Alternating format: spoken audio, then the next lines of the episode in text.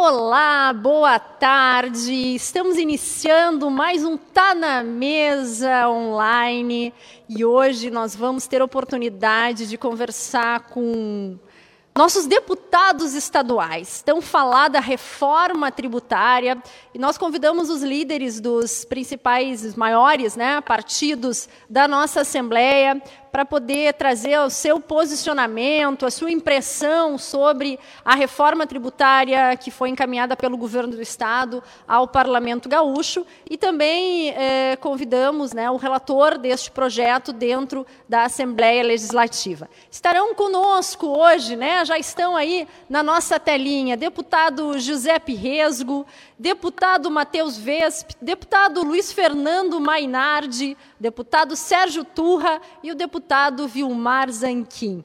Uma alegria a gente poder, né, mesmo que através de uma tela, fazer esse encontro. É uma forma muito produtiva de nós aprofundarmos esse assunto que tem sido tão falado hoje no Rio Grande do Sul. A gente tem dois é, assuntos muito comentados: pandemia, abre e fecha de empresas e também reforma tributária.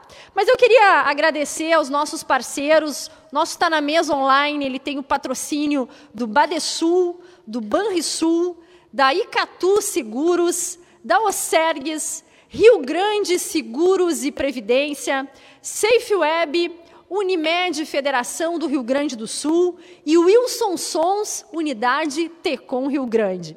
Também temos a cooperação do SEBRAE, o apoio institucional da Colombo, estruturas para eventos, Dinamize, Eventize, Grupo Ilex, Imob, Onda Web, Procempa, Seletos e VH Áudios Visuais. Também temos a parceria do Correio do Povo, do Jornal do Comércio, Jornal Sul, Rádio Guaíba, Record TV, Rede Bandeirantes, Rede Pampa e SBT.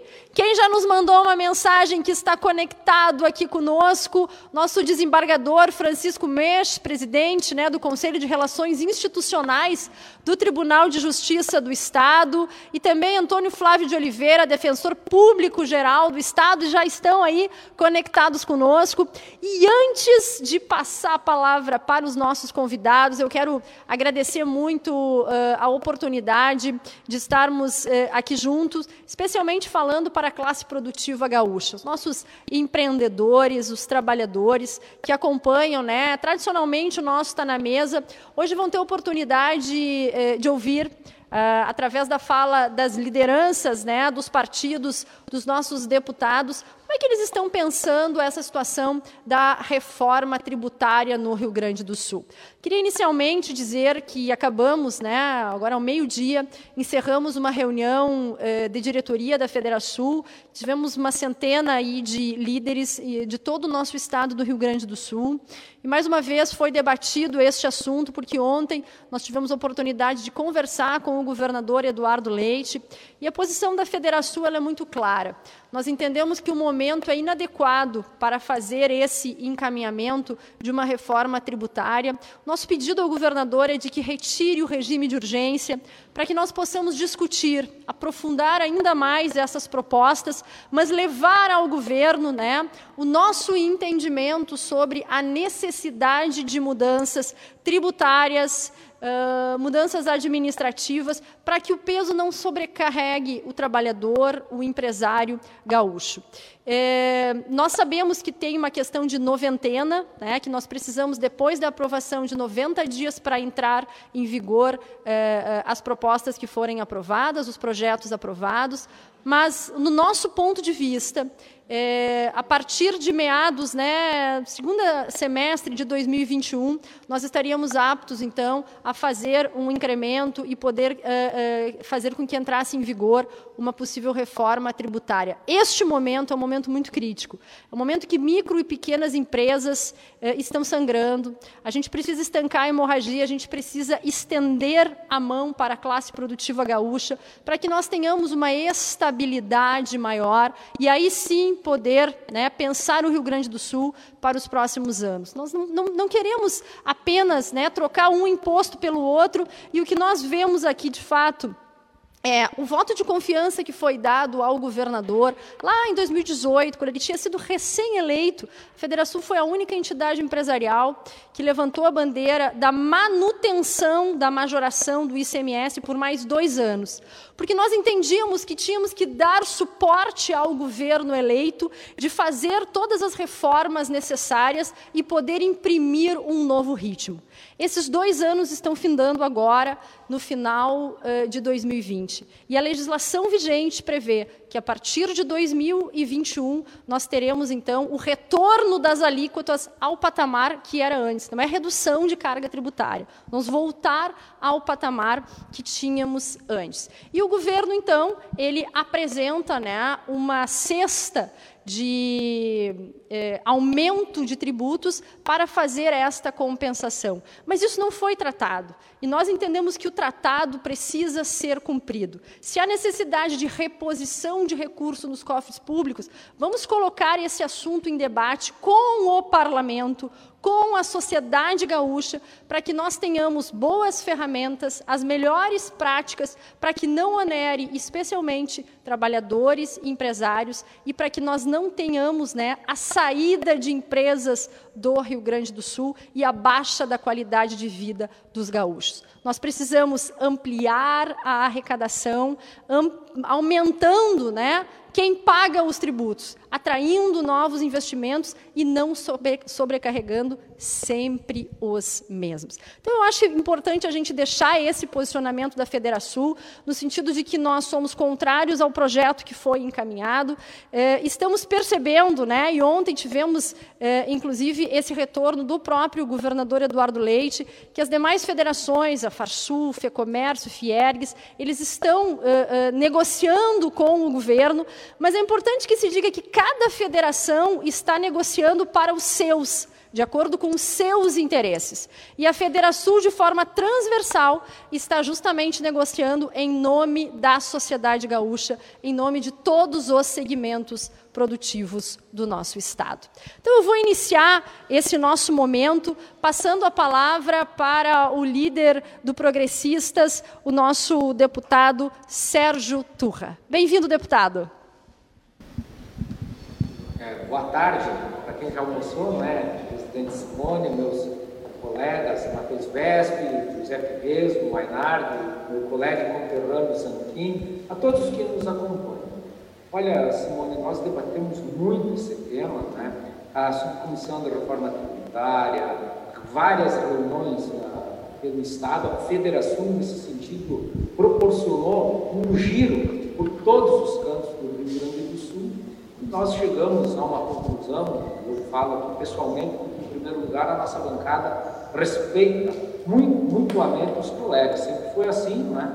Então nós temos que seguir desse jeito. Mas a minha posição pessoal, na verdade, ela segue a mesma desde o princípio, é, desde o que me fez é, sair da zona de conforto como advogado e participar da política.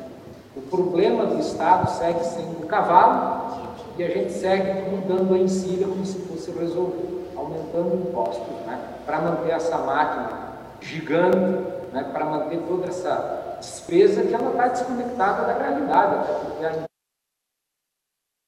a burocracia, etc. Então, após ouvir conversar com o cidadão, né? assim, não é só com as, com as entidades, com o cidadão, eu constatei de, que é uma reforma que ela, na verdade, ela, ela é incoerente entre a teoria que ela propõe, né, de ser moderna, de ser uma reforma pró-classe mais baixa, e a prática.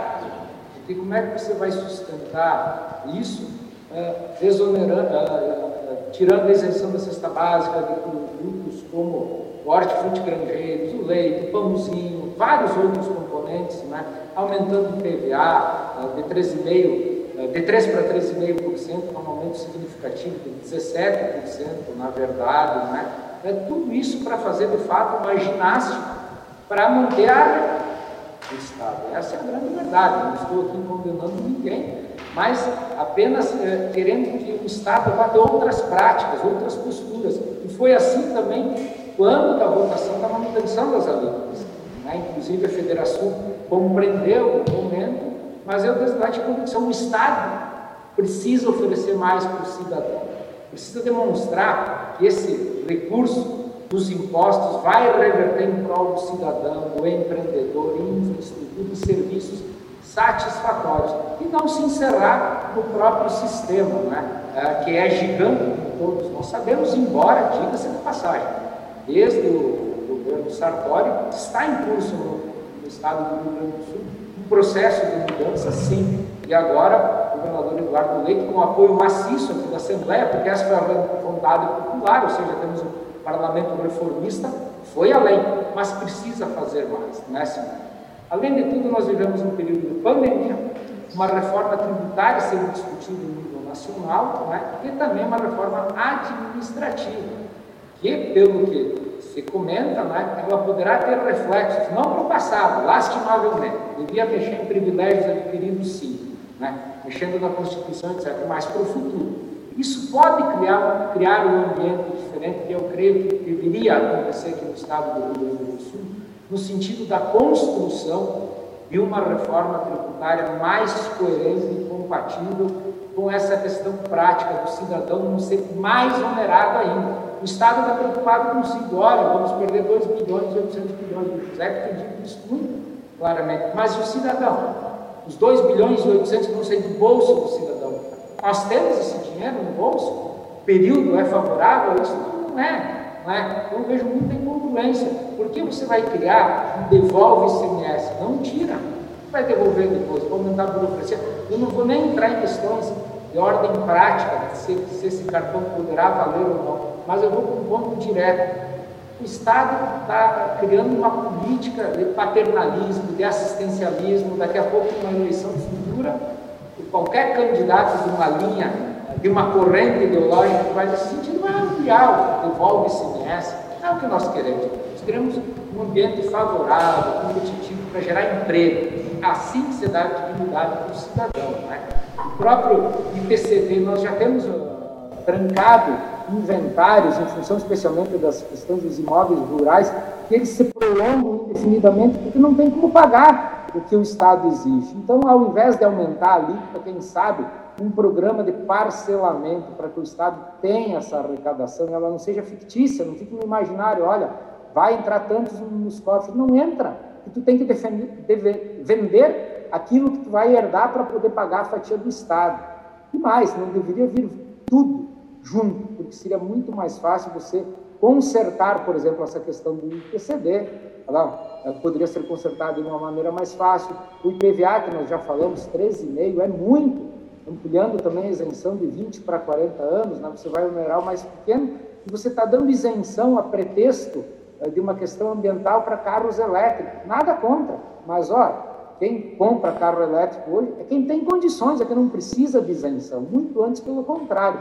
Por isso que eu digo que o conceito está distante da prática, né? da realidade de quem paga essa conta aí, de quem vai pagar toda essa conta. Mais uma, o IPVA, ele é sim um imposto sobre a propriedade. Bom, patrimônio, embora a, a questão do patrimônio, de você ter um imóvel, uma área rural é diferente de um carro, tem desgaste, etc. Mas veja bem, a origem do IPVA é a TR, a taxa rodoviária única, que era para eh, ser aplicado em melhorias de rodovia. Né? Então tem também essa questão conceitual, tanto isso é verdade que quando nós debatemos aqui uh, a questão de concessões, todo mundo, ah, mas então tem que isentar do IPVA, né? Então não é assim que se propõe uma reforma, até porque o Estado que eu vejo, ele vai precisar sim fazer concessões, agilizar esse processo. Nós vamos ter que falar sobre pedágio, não tem outro jeito.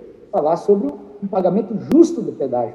Mas daí eu pergunto, mesmo que teoricamente né, ah, e conceitualmente o IPVA seja um imposto sobre propriedade e não para ser aplicado em infraestrutura, que é o que precisa também para gerar competitividade no Estado, nós estamos criando um ônus a mais sobre a população. Né? Então, um debate sem aumentar o IPVA. Quem sabe estender por um prazo, uh, em relação a veículos mais antigos, fazendo cálculos, permitindo à população se dar conta que talvez com o valor originário, sem aumentar uma vírgula da taxa de 3% atual, não seria tão significativo, embora seja para quem vai puxar do bolso, passar a pagar 3%.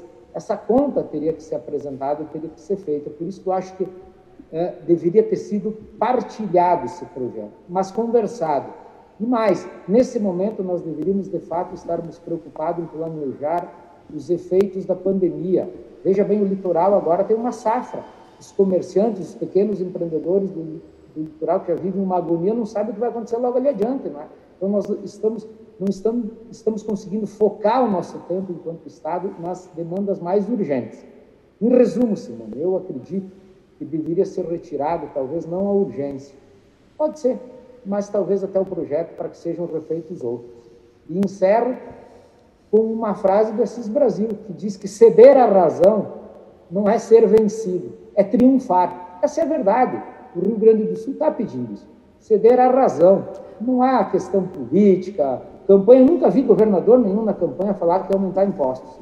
E, via de regra, é o que acontece, não é verdade? Então, acho que não dá para ir por aí no sentido de atacar o governador. Eu acho que precisa haver uma convergência aqui no Estado. Eu acho que nós temos esse ambiente para construir uma reforma que acompanhe a reforma nacional, que acompanhe a reforma administrativa, mas que mais do que tudo, de fato, não onere quem mais precisa, que é o que eu creio que está acontecendo com, a, com o projeto atual. Não sei se me passei no tempo aqui, mas não, está ótimo, é, é, perfeito as suas colocações, é, deputado Sérgio Turra. Eu acho que, além de perfeitas, muito coerentes né, com aquilo que o senhor sempre pregou, é, é, com o seu mandato e com o que os eleitores esperam né, de um posicionamento de um parlamentar é, que tem essa defesa, né, a defesa da livre iniciativa, da amplitude dos negócios, para que todos tenham mais oportunidades, especialmente trabalhadores né, que precisam das nossas empresas para que tenham dignidade na sua vida e que não precisem viver é, é, de dinheiro né, que vem de governos para poder dar subsistência e alimentar as suas famílias. Quero só lhe dizer que o senhor tem uma torcida boa aqui, hein? Pessoal de Marau, pessoal de Casca, o pessoal de Passo Fundo, está todo mundo lhe, lhe assistindo pela plataforma do Zoom e está dizendo: olha, esse de fato nos representa, recebeu o nosso voto e está fazendo jus a essa posição. Simone, só em dois segundos, além de agradecer a essas manifestações, dizer que eu defendo também que o Estado avance na questão das privatizações. Isso aqui no Estado do Rio Grande do Sul é tratado como um tabu. Aumentar imposto não é tratado como tabu. Nós passamos quatro anos discutindo plebiscito você tem que ter ou não. O único Estado na federação, isso é uma vergonha, inclusive no momento de ter que, é, digamos assim, ir para esse lado não para torrar em pagamento de salários, mas daqui a pouco para fazer fundos de investimento, etc. Perfeito. PEC do duodécimo, a gente precisa, o Estado precisa oferecer mais. A PEC do duodécimo, que não foi aprovada no governo Isso passado, mesmo. significava 1,5 bilhões de reais para os cofres do Executivo a mais. Veja bem, tem muita coisa para ser feita ainda que precisa acontecer para que nós possamos acreditar que o Estado vai, de fato, nos entregar aquilo que ele deve. Perfeito. Então, Essa questão ainda né, da, da, da, pauta do duodécimo será a nossa bandeira. Logo após né, passar é, é, esse debate da reforma tributária, a Federação já identificou que é uma bandeira importante, porque a gente tem que ser justo. Né? Tem que ter uma justiça Exato. entre todos, trabalhadores, empresário, legislativo, executivo, judiciário. Estamos todos né, fazendo parte da mesma sociedade. Temos também é, é que dividir esse fardo que carregamos. Vou passar a... Já tramita na casa. 19 deputados, dentre os quais eu me incluo, o Giuseppe, assinamos a PEC, ela já tramita na casa. Está fácil de seguir nesse tema. Legal. Deputado Luiz Fernando Mainardi, é bom tê-lo aqui conosco. Acho que esta pauta nos une, né? E nós precisamos sim ter o apoio de todos os parlamentares, é, entendendo que vocês têm uma voz muito forte, muito consistente, né? E um posicionamento com relação a todos os temas. E nesse caso, a gente é, comunga desses mesmos valores, então é uma honra a gente poder ter a sua presença, o convite né, que foi, lhe foi feito e aceito para que possamos debater juntos esse tema da reforma tributária aqui no nosso Estado. Seja muito bem-vindo. Obrigado, presidente Simone. Cumprimento os demais colegas que estão aqui, colegas deputados, é, e a todos que estão assistindo esse nosso debate. É, parabéns à Federação por promover esse debate. imagino que o espectro político da Assembleia esteja aqui presente, com concordâncias e discordâncias, mas ao ouvir Sérgio Turra, que é do PP, partido do chefe da Casa Civil, do líder do governo, são os que idealizam, junto com o governador, as iniciativas, eu já posso afirmar que este projeto será derrotado. Já antecipo aqui o meu voto. É contra o meu e de mais sete deputados eu tenho a honra de liderá-los. Olha, é, eu acho que nós temos que debater, evidentemente, outros temas, as saídas para a crise do Estado, elas impõem um conjunto de eh, soluções. Eu acho que o governo tem errado muito. Por exemplo, quando a gente analisa as despesas do Estado, que a gente tem que ver as receitas. Ok, a chamada reforma tributária, na verdade não é reforma, é uma, um aumento praticamente generalizado de tributos. Isso trata das receitas. Mas quando a gente vê as despesas, a gente observa que tem um problema sério ali, que são as despesas com o pessoal. E analisar, ao analisar essas despesas com o pessoal, chega a quase 80%, 70 e poucos por cento. Mais da metade, 30 e 40 e poucos por cento é para pagar servidores aposentados inativos, porque não se encontrou solução no passado para eles. E 30 e poucos por cento é para pagar os servidores ativos. Portanto, o problema não é o quanto ganho, embora alguns ganhem de mais e outro, outros de menos, como é o caso dos professores. Né? É, o nosso problema, 30 e poucos por cento das despesas não é o problema do Estado. O problema são os 40 e tantos por cento. E lamentavelmente, este percentual vai aumentar porque o governador aprovou na Assembleia, viu aprovado pela sua base, por 32 deputados, é, a retirada, ao final do governo do Eduardo Leite, de 2 bilhões e meio da Previdência, do FUNPREV, colocando 17 mil servidores que estariam recebendo na sua aposentadoria por este fundo de Previdência a receber do Caixa Único do Estado e comprometendo no futuro, portanto, a capacidade que o Estado teria de investimentos, que hoje é praticamente nulo. Então, o problema mais grave do Estado foi agravado por iniciativa do governador Eduardo Leite com aprovação de 32 deputados. Agora, ele passa por. e passou meio que batido isso, pouco debatido. Eu acho que o governador não vai mais poder falar em déficit previdenciário.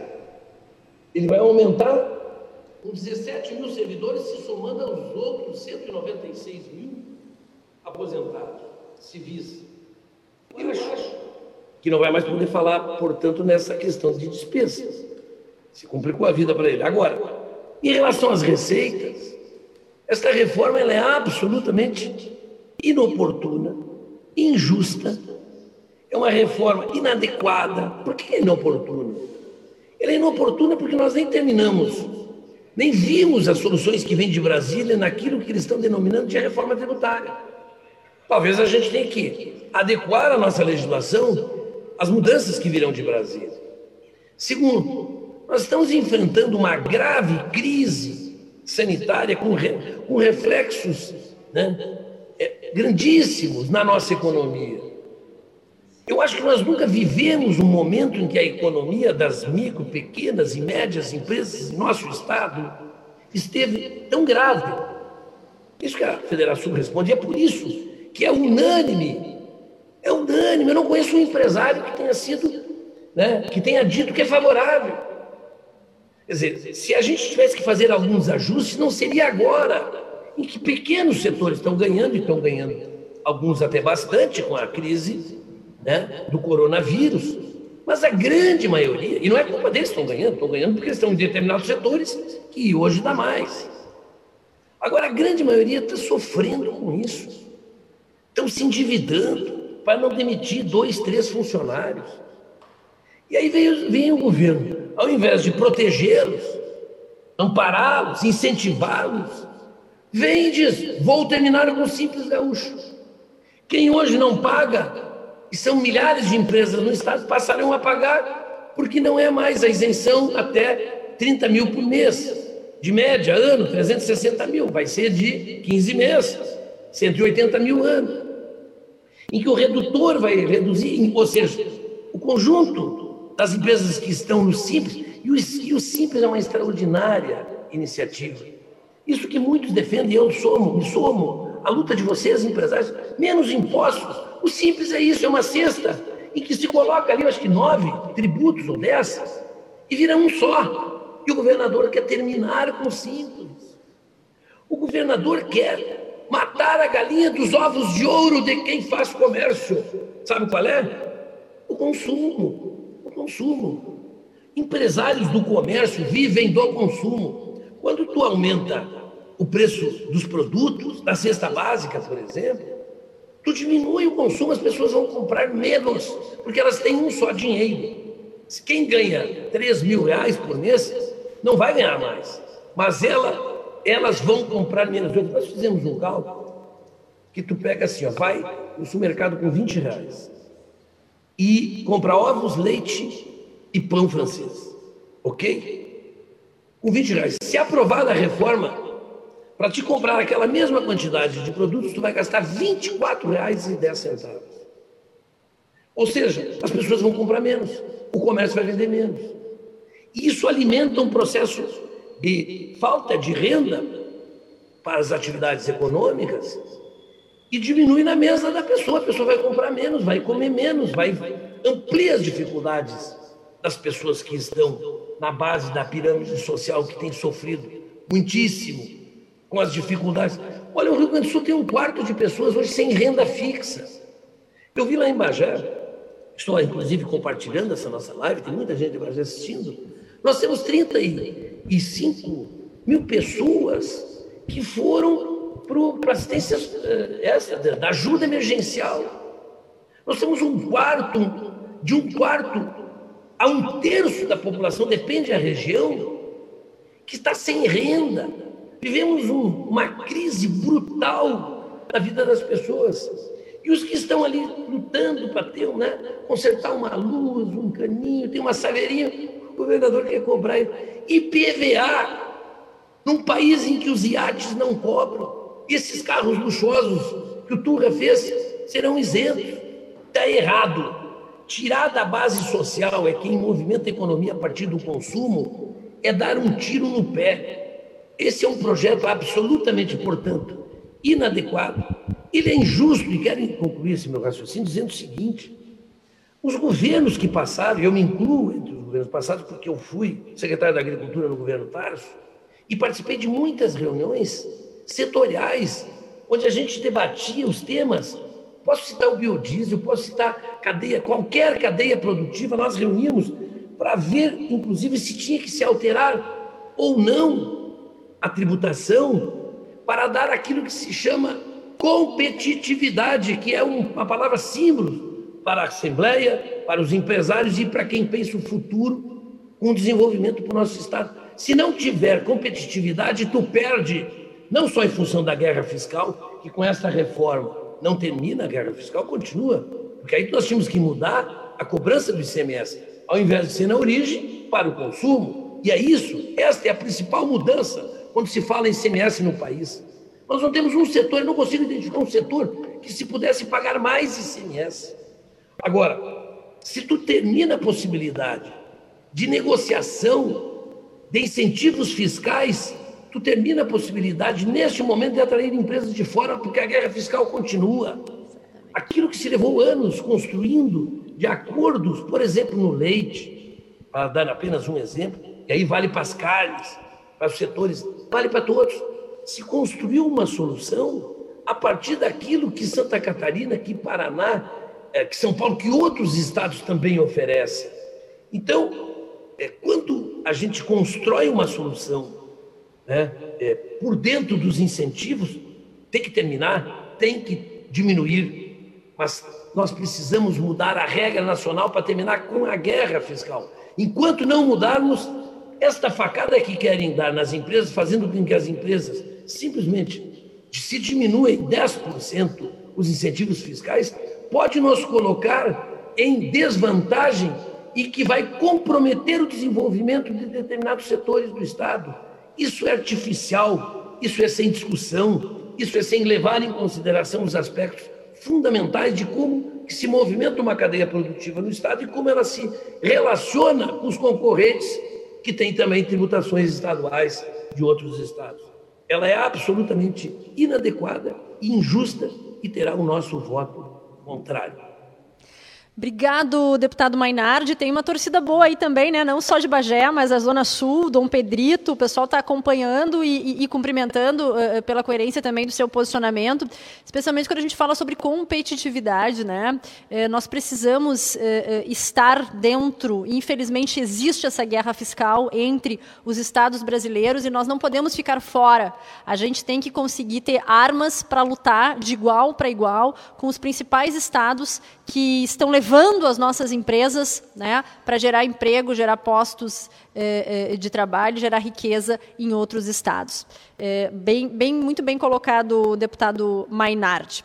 Vamos ouvir agora deputado Matheus Vesp. Obrigado, Matheus. A gente já teve oportunidade né, é, é, de conversar em outras lives, em outras reuniões. Acho que é importante né, o posicionamento do PSDB, é, tu que és o líder é, do governo, e tem hoje é, essa possibilidade, especialmente de fazer a defesa né, do governo, considerando que o deputado Matheus Vesp representa o partido do nosso governador do estado. Seja muito bem-vindo. Boa tarde, Simone. Eu gostaria de agradecer ah, essa oportunidade de participar desse evento online da Federação, estar na mesa sobre a reforma tributária. Gostaria de saudar todos os meus colegas deputados que abrilhantam também esse debate e dão a oportunidade de que todos aqueles que participam desse evento online possam também averiguar as discussões, as divergências, os diálogos que ocorrem dentro do parlamento, embora eh, fechado do ponto de vista físico, eh, está obviamente, como sempre esteve aberto a ouvir a população gaúcha. Acho que não se trata apenas de defesa eh, do governo, se me permite abordar inicialmente o tema dessa forma, Simone, mas defesa das próprias convicções. Faço aqui referência ao Evangelho dos Hebreus, que diz que a fé a certeza de coisas que se esperam e a convicção de fatos que não se veem. Então, eu sou muito é, convicto de que essa reforma é necessária, é oportuna, e isso, obviamente, também se traduz muito daquilo que eu busquei ao longo da minha vida é, ter por coerência e princípio, obviamente sempre respeitando com muita singeleza e humildade as opiniões divergentes. Isso faz parte do debate democrático. Então, é, reitero, não se trata apenas de defesa do governo, mas das minhas próprias convicções, as quais não abro mão, independente, aqui fazendo uma referência àqueles que porventura em Passo Fundo um abraço ao meu amigo Marco Silva, que é um grande torcedor também, tenho certeza do meu trabalho aqui como parlamentar, mas independente de torcida ou não torcida, até porque o mandato é feito para todos os gaúchos. E quando nós nos colocamos à disposição da sociedade para buscar o voto, fazemos essa representação quando assumimos o mandato para todos, os que votaram e os que não votaram.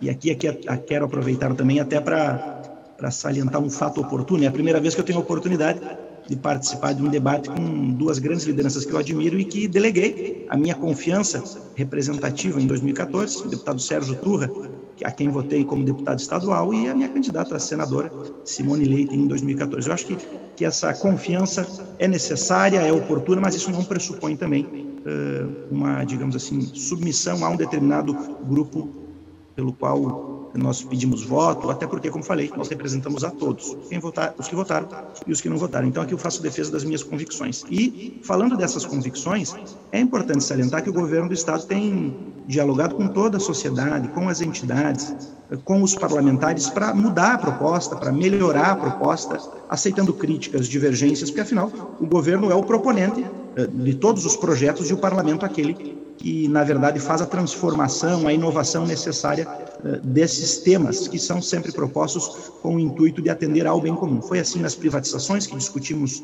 no ano passado, que estão sendo até uh, encaminhadas uh, em tempo recorde, diga-se de passagem, se comparado a outros estados da federação que também discutiram essas esses temas. Se nós analisarmos, só para citar o caso que eu vi que o deputado Sérgio falou sobre as privatizações, nós aprovamos essa temática em junho do ano passado e tem-se a previsão de que as vendas ocorram, elas que estão sendo estudadas juntamente com o BNDES, entre dezembro desse ano e março do ano que vem, em um tempo recorde se comparado a outras privatizações de outros estados. Mas não só essa discussão, como também discussão das reformas administrativa, eh, previdenciária, lembrando que a reforma administrativa já possibilitou que o Estado fizesse uma economia aí de 500 mil reais. Então, é oportuno salientar que como esses outros diálogos, também o tema da reforma eh, tributária está sendo dialogado. Claro que muitas vezes as pessoas tratam as discussões políticas de uma forma dicotômica, como se fosse um grenal, quem é contra ou quem é a favor, mas mesmo uma proposta que foi inicialmente apresentada pelo governador há algum tempo e depois uh, proposta como projeto formal no parlamento já sofreu inúmeras modificações que talvez até a população que nos escute não saiba, né? não sabe muitas vezes, talvez até uh, porque não acompanham muito o trabalho do parlamento, e aqui até também um apelo para que nós possamos respeitar, zelar pelas nossas instituições representativas, porque é no parlamento que se faz o debate eh, em nome do cidadão, e aqui, de novo, reitero a necessidade que as entidades continuem fazendo esse oportuno debate. Se não fossem elas, Federação, a Fiegs, a FEComércio, enfim, que fazem sempre esse grande trabalho e auxílio de comunicar, mas também o parlamento que faz esse trabalho muitas vezes acaba não sendo percebido pela população. E é aqui, no parlamento, que o cidadão se sente representado na sua diversidade. Então, é necessário salientar as modificações que já foram eh, implementadas. Vou citar aqui um exemplo uh, prático, né, uh, que esse diálogo já, já proporcionou, daquilo que estava inicialmente proposto e que depois foi modificado. Questão, por exemplo, de tributação e sobre insumos, a questão de rações e vacinas que estavam na proposta inicial, depois em diálogos com a Farsul foram retirados. Então isso demonstra a abertura do governo para o diálogo, não só desde o início da proposta, mas até o dia da votação. Isso que é bonito, é assim que se faz democracia, é assim que se fortalece o parlamento, sem temer, sem temeridade de discutir essas propostas e por isso, obviamente, como parlamentar, e admirando também aqueles que antes de mim, Simone, se colocaram à disposição da sociedade gaúcha para enfrentar esse, esse trabalho legislativo como candidatos e eventualmente como parlamentares eleitos, enfim, que eu também saí, como disse o deputado Sérgio, da zona de conforto para propor à sociedade gaúcha esse oportuno debate. E faço com muita convicção a defesa da proposta também, porque vejo os caminhos que nós temos alternativos a esse tema principalmente analisando aquilo que o Rio Grande do Sul perde sem a reforma, um impacto na arrecadação de 2,85 bilhões de reais, municípios que perderão 850 milhões, só o caso do município de Passo Fundo, uma perda de 12 milhões de reais, que representa 70% da folha de pagamento do meu município, e me preocupo muito com o Passo Fundense também, o que ocorrerá se a reforma, obviamente, não for aprovada, até porque, eh, se não aprovarmos a reforma, e vejo que muitos que a, alegam a questão da, do retorno às alíquotas uh, que estavam antes do período de 2015, me parece não atentar à complexidade do quadro fiscal do Estado do Rio Grande do Sul, porque com reforma ou sem reforma, com majoração uh, ou não, nós continuaremos com déficit. O Estado do Rio Grande do Sul vive esse déficit há mais de 30 anos e recordo muito, até também para ser coerente com aquilo que escutei e defendi na campanha, que o governador foi muito claro uh, e taxativo ao propor, uh, e inclusive conversou com bancadas da oposição, e eu acompanhei esses diálogos no governo de transição, vejo aqui o deputado Mainardi, quando propôs uh, a manutenção das alíquotas por dois anos para encaminhar uma alteração da matriz tributária. Então é isso que ele está fazendo e por isso até na questão de convicção estou muito tranquilo de estar aqui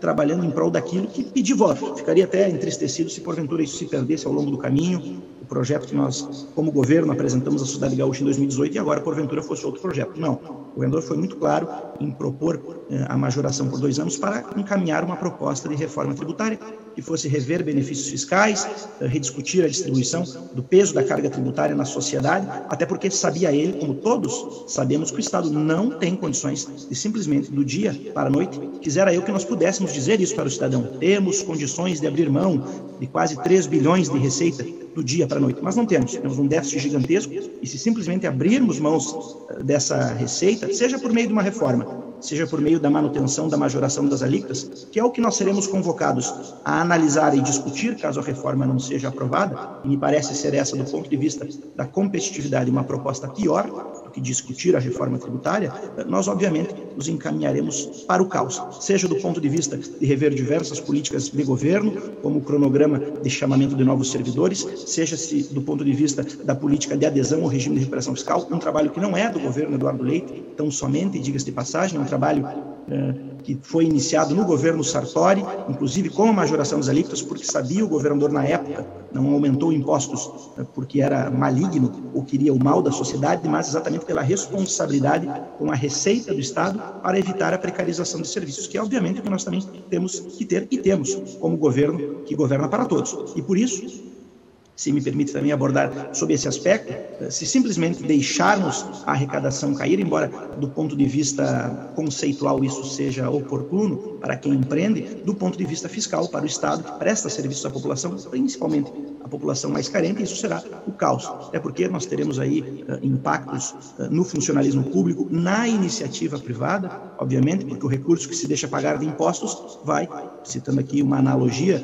fazer com que o empresário tenha que pagar segurança privada, se precarizar a segurança pública, tenha que pagar uh, mais pelo conserto do seu veículo, como reiteradas vezes disse o governador, se porventura as estradas não possuírem investimentos e não possuem, lembrando que na LDO do ano passado foi encaminhado aqui uma previsão de investimentos em estradas, perdão, investimentos totais no estado do Rio Grande do Sul de 0,03% da nossa receita corrente líquida, ou seja, nada. Se nós queremos oportunizar mais investimentos, um melhor ambiente de negócio, eu acho que a reforma é muito oportuna, até porque ela traz conceitos que, a mim, eh, como um democrata cristão e uma pessoa com perfil conservador do ponto de vista de costumes mais uh, fiel à ideia do liberalismo econômico, uh, são necessárias. A ideia de justiça social, tributando mais patrimônio do que consumo, e também, obviamente, a possibilidade de conceder ao empreendedor uh, benefícios que há muito tempo são uh, demandados, como, por exemplo, o fim do imposto de fronteira. Eu até esse final de semana conversava lá em Passo Fundo com alguém do setor metalúrgico e falava sobre o fim do imposto de fronteira. Ele dizia, ah, eu nem sabia disso. É sério? Vai ter essa redução de 6%? Eu digo, é verdade. Então, é claro que eu acho que aqui também, por isso que agradeço a oportunidade, é uma forma de comunicar as vantagens dessa reforma perante as opções que nós temos. O caos, caso não aprovemos nem a reforma, nem a manutenção da majoração das alíquotas, embora fosse do ponto de vista conceitual ideal e necessário que pudéssemos reduzir a arrecadação em 3 bilhões, esse recurso ficaria na iniciativa privada, se o nosso Estado fosse superavitário, mas não é, eh, e me parece ser mais oportuno que a proposta de simplesmente manter a majoração das alíquotas, que é uma proposta tímida e talvez tendendo a ter um perfil político menos agressivo que não é o meu. Entrei no parlamento para fazer mudanças, para propor esses diálogos, então, reiterando aqui aquilo que falei no início, encerrando a minha participação nesse primeiro bloco, a fé é a certeza de coisas que se esperam e a convicção de fatos que não se veem. E eu tenho certeza e convicção de que com a aprovação dessa reforma nós conseguiremos ver de fato um estado do Rio Grande do Sul melhor, com serviços de mais qualidade e um ambiente de negócios mais competitivo, mas essa é apenas a minha singela opinião como parlamentar do município de Passo Fundo, que tem a honra de compor esse importante debate com tantas lideranças. Muito obrigado. Obrigado, deputado Matheus. É interessante, né? Rede social é algo incrível, especialmente nesses tempos. Nos, nos aproxima e nos permite também bons debates. É, é, muitos é, colegas, né, empresários de Passo Fundo da região, é, cumprimentando a ti, Matheus, é, é, enquanto parlamentar, enquanto jovem disposto a fazer enfrentamentos, mas dizendo que não concordam com esse posicionamento na questão de aumento de tributos, enfim. Então, um grande respeito a ti enquanto parlamentar, e eu acho isso bacana, porque a gente está discutindo, de fato, é no campo das ideias. Neste momento, há uma oposição em relação a este posicionamento. E nas redes sociais, sim, aí a gente vê né, também críticas, não a ti, mas ao posicionamento, especialmente ao governo, né, com aquela tradicional frase, eh, vamos arrumar o fluxo de caixa e tudo estará resolvido. Mas vamos ouvir agora o nosso deputado Vilmar Zanquim, líder é, do MDB, que também, né, gentilmente aceitou esse nosso convite para estar aqui, falando em nome de muitos parlamentares, porque é uma bancada expressiva que o MDB tem no Parlamento Gaúcho. Seja muito bem-vindo, deputado Vilmar Zanquim. Muito obrigado pelo convite para participar dessa reunião almoço virtual, presidente Simone Leite. o qual aproveito para saudá-la e em cumprimentando o cumprimento a todos os presidentes das entidades que é representada no setor e que estão acompanhando esta importante reunião. Sei que está sendo transmitida é, pelas plataformas Facebook, Zoom, né? e em todo o estado há um acompanhamento é, desse encontro por parte dos empresários associados da entidade. É, quero dizer, presidente Simone, que é, a nossa bancada está discutindo esse tema e é, quero externar aqui a nossa posição e que já reflete né, aquilo que nós temos debatido internamente na nossa bancada, que possui oito deputados. O governo tem dito que esse projeto ele é um avanço no sentido de melhorar a legislação tributária no Rio Grande do Sul e até o ambiente para os negócios. O governador até tem utilizado é, uma expressão que temos que olhar o todo né, da floresta e não apenas alguma árvore individualmente. E eu acho que nós temos que fazer exatamente esta análise.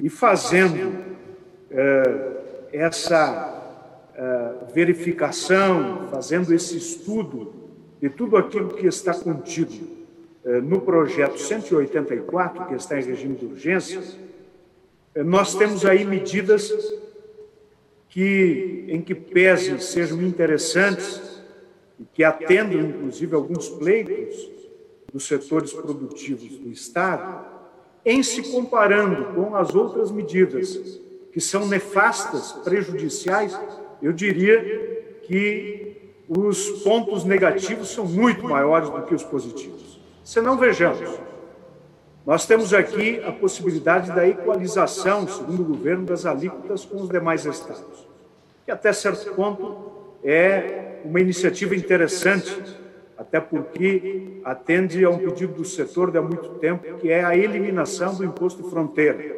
Mas esse é um tema que está em discussão na Suprema Corte do Judiciário do país. Nós temos aqui a possibilidade da redução de cinco para duas alíquotas, mas, mesmo nessa medida que aparentemente é, parece haver uma redução e uma simplificação o número de alíquotas, nós teremos um aumento de alíquotas, sendo aquelas que estão isentas ou com 12%, subirão para a alíquota que será a mínima em sendo aprovada essa lei, que é de 17%. Nós teremos aqui o creditamento de empresas de 48 para 20 e 24 meses para o mês seguinte da compra de bens, de máquinas e até de bens de uso e consumo, quando na verdade essa medida depende de uma convalidação, de uma aprovação do CONFAS. Então, aquilo que poderia até ser uma medida positiva, ela depende ainda de um órgão que deve aprovar esta, essa medida que está no projeto, essa iniciativa que beneficiará as empresas e que nós não sabemos se será atendido. Passamos então para os pontos negativos. Alíquotas maiores para os produtos da cesta básica. Isso vai encarecer o consumo, o produto uh, dos, daqueles que, especialmente, são os mais atingidos das famílias de baixa renda. Mas o governo que diz que vai devolver parte do imposto, e é exatamente parte desse imposto, sendo que as famílias de menor renda poderão ter de volta até 40% do imposto devido que hoje não o imposto que pagou na compra de um produto que hoje está isento.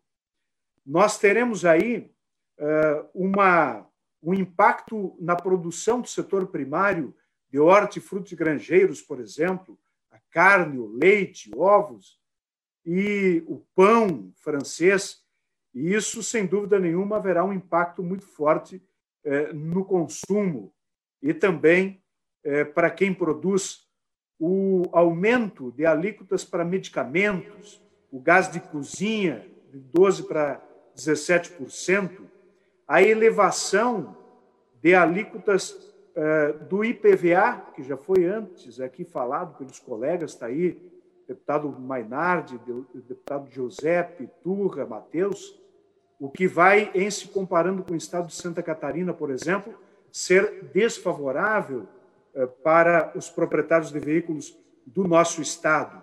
O aumento das alíquotas do imposto de transmissão eh, eh, de, de, de herança ou causa-mortes, né, de transmissão, o ITCD, o aumento do custo de produção na medida em que você reduz os benefícios para os insumos agrícolas em até um bilhão de reais por ano, segundo a própria Farsul, o que vai reduzir, impactar na competitividade que o nosso Estado tem desse setor que compõe 50% do nosso PIB, que é o setor primário.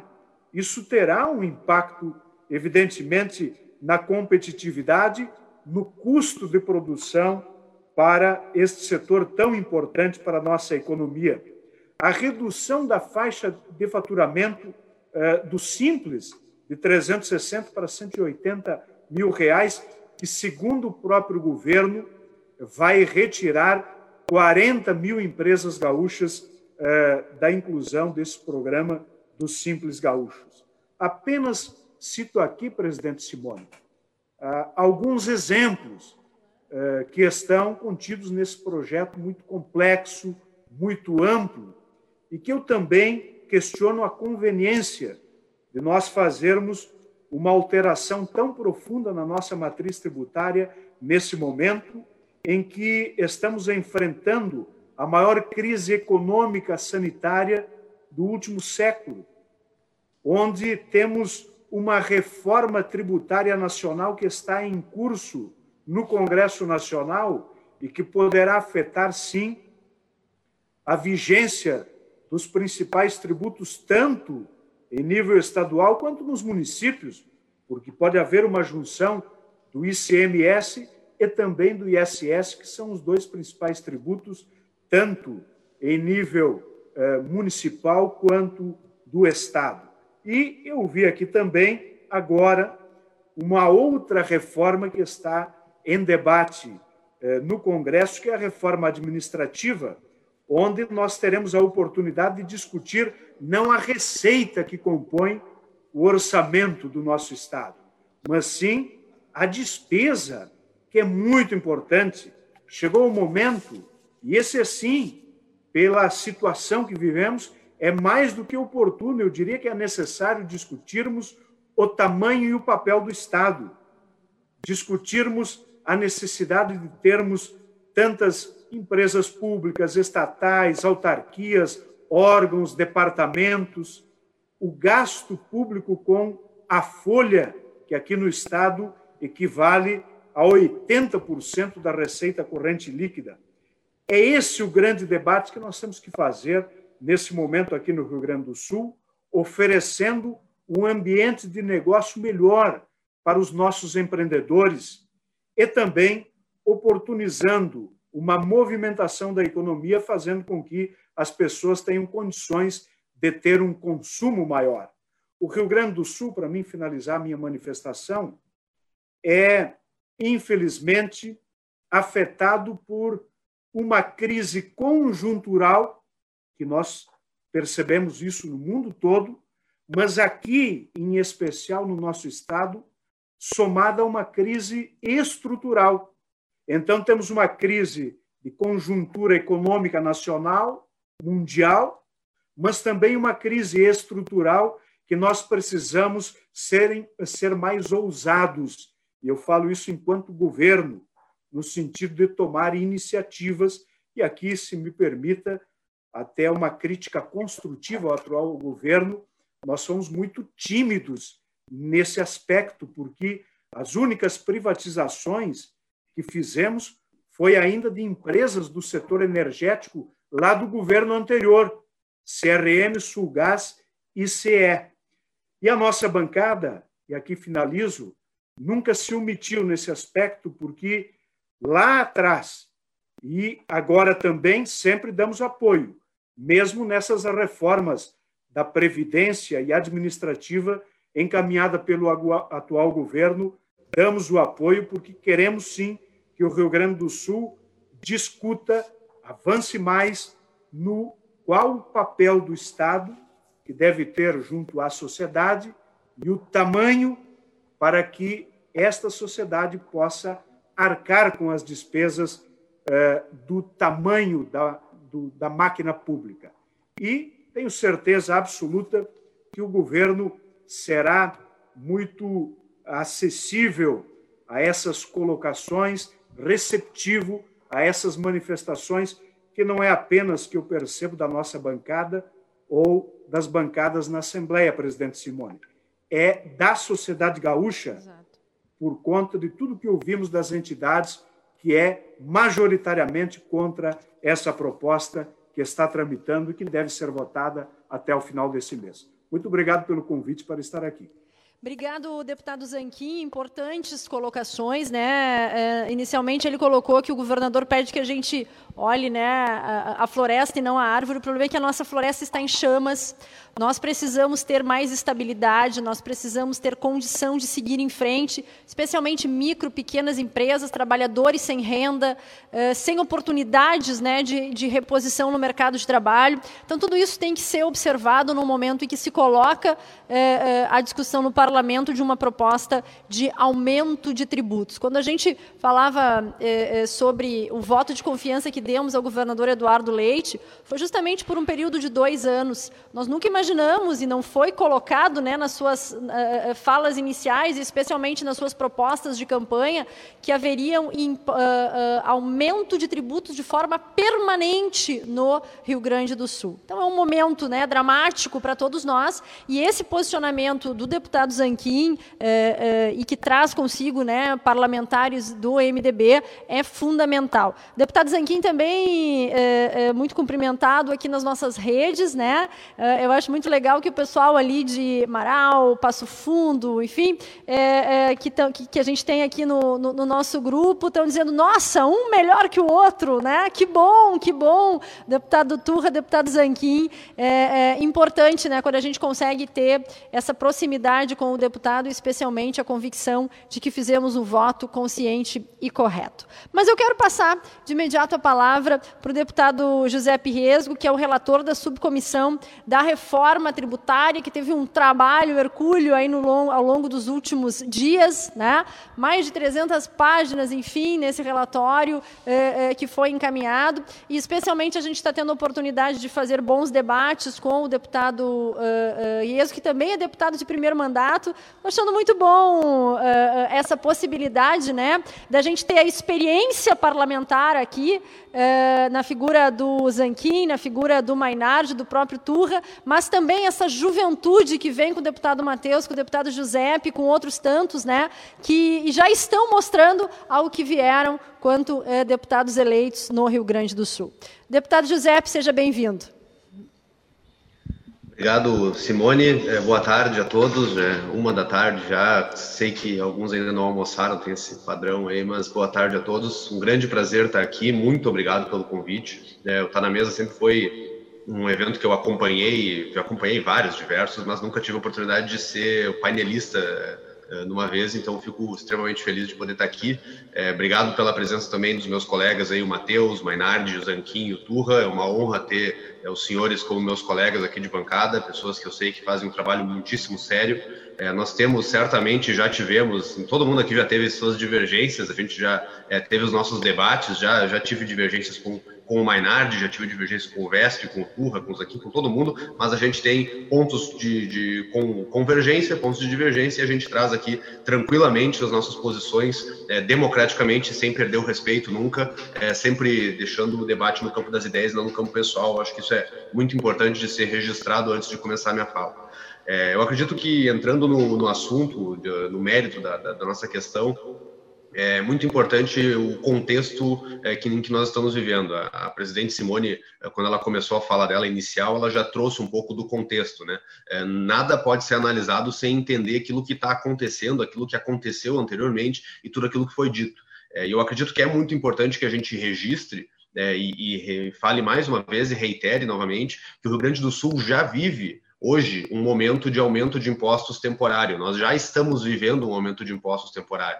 É, a população gaúcha é, pagou impostos a mais desde 2016 até agora, é, esperando, tendo a esperança de que isso ia acabar em dezembro de 2018 e deu uma, digamos, uma chance, uma colher de chá para um governo eleito, para um novo governo, quando ele solicitou mais dois anos de é, impostos elevados. E a esperança era é, que isso, e ainda é, pelo menos da minha parte, ainda é, que isso volte ao patamar normal ao final desse ano. Isso é fundamental que seja estabelecido aqui como base da nossa discussão. É, hoje a nossa alíquota de combustível é 30%, é, mas desses 30%, 5% são temporários. No ano que vem vai voltar para 25%, energia elétrica vai voltar para 25%, as comunicações vão voltar para 25% e a alíquota base vai voltar para 17%. Esse é o padrão que nós temos hoje.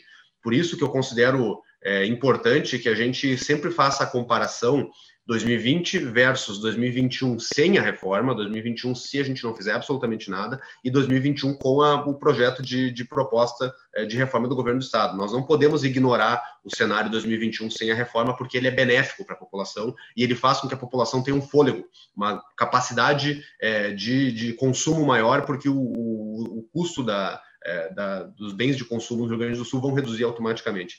É, e eu acho que é inegável, então, também indo para um outro ponto, é inegável, né, Simone, Mainardi e, Turra e Vespe, a gente não nega, ninguém nega que a o nosso sistema tributário é complexo ele é um sistema problemático, ele é um sistema que tem cumulatividade, o ICMS é um imposto que ele, a regra dele é a exceção, é a exceção para tudo quanto é lado, uh, e as cumulatividades do ICMS ainda não foram consertadas, e eu acredito que nem tenha como consertar isso só em nível estadual. É, isso é, é, fundamental de ser estabelecido também, Simone, porque é, não há reforma tributária estadual que consiga consertar todos os problemas da tributação brasileira, legalmente falando. É, nós precisamos de uma alteração nacional que faça com que o ICMS se torne um imposto diferente ou que acabe com o ICMS e crie um imposto de valor agregado. É, e tendo isso colocado, a gente consegue perceber qual é a situação que a gente se coloca. A gente está numa situação de aumento de impostos temporários que vão reduzir, e a gente também está numa situação de complexidade tributária brutal, gigantesca. É, a nossa simplificação almejada aqui deveria ser algo muito maior, onde o Estado está com as mãos amarradas é, legalmente falando, e aqui nós temos também advogados junto conosco, é, a gente sabe muito bem que o estado do Rio Grande do Sul não tem tanto lugar para onde fugir. Os estados da Federação Brasileira não tem muito o que fazer é, de é, mudanças profundas tributárias é, que não dependam de uma legislação é, nacional. O Rio Grande do Sul não pode simplesmente acabar com o ICMS e criar um IBS, criar um IVA, fazer algo mais moderno que está sendo proposto uh, no Congresso Nacional. E isso tem que ser colocado aqui claramente para demonstrar o quão limitada é uma proposta de reforma tributária estadual, o quão difícil é fazer essas alterações que precisam ser feitas só com é, mudanças no Estado. É, e por, por que, que eu trago isso? Né?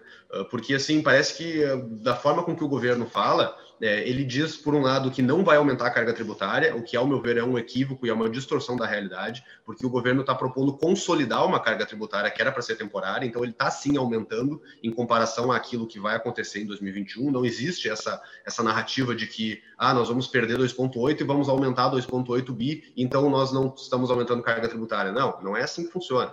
Essa carga tributária vai reduzir ao final desse ano e a proposta do governo aumenta. Então, esse ponto é importante de ser estabelecido. E o pior, nós estamos num momento de é, carga desses impostos temporariamente, eles têm prazo para acabar. E a proposta do governo consolida, ela torna permanente é, um aumento de impostos que nós estamos vivendo que era para ser temporário. E outro ponto que tem que ser trazido e, e, e, reiterado diversas vezes é que não há como o governo do estado fazer alterações tão profundas que tornem o ICMS é, um imposto hipermoderno, hiper é, fácil de ser pago. Não tem como fazer isso é, no Estado. A única solução para isso vem de Brasília, vem de uma reforma tributária nacional, e é por isso que todo mundo tem uma esperança tão grande que a reforma tributária nacional venha. Então, assim, as propostas que o, o, que o governo tanto diz é, como linhas mestras da sua proposta me parecem ser é, bem questionáveis. O ponto de que não tem aumento de tributação, o que eu discordo, e o ponto de que é, simplifica demasiadamente, e, enfim, isso, isso não acontece.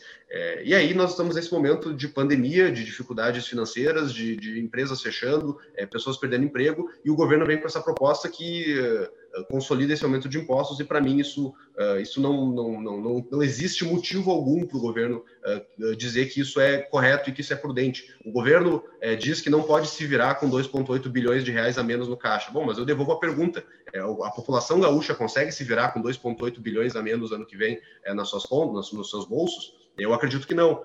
isso inverte a lógica do, do, do serviço público o Estado que tem que servir a população e não o contrário, e não se servir da população. Não é porque o Estado está com problema financeiro que ele tem que, todo ano, é, ou toda vez que passa por dificuldades, repassar a conta para a população. É, e aqui eu, eu, eu trago uh, uma, uma eu, eu reconheço é que o governador Eduardo Leite fez um esforço de redução de despesas ano passado, é, só que não, ainda não foi o suficiente. Existem muito mais coisas que podem ser feitas para redução de despesas e evitar que essa conta seja jogada de novo para a população. E essa é uma questão que tem que ser trazida porque o governo precisa de um tratamento de choque, senão a gente vai passar nas próximas, próximas décadas vivendo exatamente a mesma coisa ano após ano. O governo aumenta a despesa, diz que não tem condições de pagar suas contas, vem essa, esse terrorismo de que ah, não vou poder é, chamar mais servidores, não vou poder é, pagar os meus fornecedores e, e, fica sempre nessa situação, então vou ter que aumentar impostos. E aí, nos próximos anos, o governo aumenta novamente as suas despesas e repassa a conta para a população e assim sucessivamente. E para encerrar minha fala, Simone, é, eu acredito que o fundamental aqui do governo é redução de despesas. É, e aqui esse ponto é importante de ser trazido, porque em 2015, quando fizeram esse aumento de impostos, que era para ser temporário, uh, de 2015 a 2019, o governo teve um aumento, obviamente, na sua arrecadação de mais ou menos 4%, segundo os dados que eu tenho. Nesse mesmo período, que era para ser um período de redução de despesas, o governo aumentou as suas despesas em 11%. E aqui é, eu não coloco culpa em governador XYZ, porque muitas vezes é a própria legislação que obriga o governo do estado a aumentar as suas despesas ao longo do tempo. E aí, onde é que isso vai parar? Se num período que era para ser um aumento temporário e a despesa ia ter que acompanhar para poder uh, voltar ao normal em 2018, se nesse, mesmo nesse período teve aumento de despesas, quando que isso vai parar? Será que lá em 2024, 25, 26 não vai vir um novo governador propondo novamente um outro aumento de impostos, dizendo que não consegue fazer frente às suas despesas, eu acredito que, na verdade, o caminho tem que ser o contrário. Tem que ser feito um tratamento de choque, redução de despesas, assim como foi feito no governo da, uh, ao meu ver, uma das melhores, melhor governadora que nós tivemos nos últimos anos, que foi a governadora Ieda, Ieda Cruz. Ela tentou aumentar impostos em 2016, não conseguiu, e em 2007 fez tratamento de choque e conseguiu ter superávit em 2007, 8, 9. Tá, eu acho que essa é o local onde o PSDB tem que buscar inspiração, essa é a governadora onde o PSDB tem que buscar inspiração, que fez reduções de despesas drásticas e conseguiu colocar o Estado mais ou menos no eixo. Eu sou um grande, grande aliado, é, se o governo quiser fazer redução de despesas, o maior aliado possível e imaginável para nós reduzirmos os gastos do Estado e um grande aliado para que nós possamos fazer uma reforma tributária de verdade, que simplifique de verdade e desburocratize de verdade. Agora, aumento de impostos, sinceramente, é, eu não me sinto nem um pouco confortável, é, nem de debater isso, nem de cogitar isso, porque a população gaúcha não aguenta mais. Obrigado, Simone, pela oportunidade e devolvo a palavra. Obrigado, deputado José Riesgo. É, é, o pessoal aqui colocando, de fato, muito claras as suas colocações, né? É, extremamente didáticas, inclusive, é, e há uma concordância é, muito grande é, com a sua fala. Né? É, o senhor que, tu, né, mais jovem que eu, enfim, é relator da, da subcomissão é, e que se aprofundou muito né, nesse debate, então eu acho que traz é, é muita clareza mesmo nas suas colocações. Eu ia é, justamente abordar esse assunto da governadora Ieda. Né? Se a gente for ver, a governadora Ieda tentou é, aumentar impostos, não conseguiu, o parlamento não a autorizou a aumentar impostos, e foram os anos que nós tivemos déficit zero nas contas públicas. Então, acho que isso fica uma lição muito legal, né? uma reflexão importante a ser feita, especialmente aos nossos deputados. Ah, não ao momento.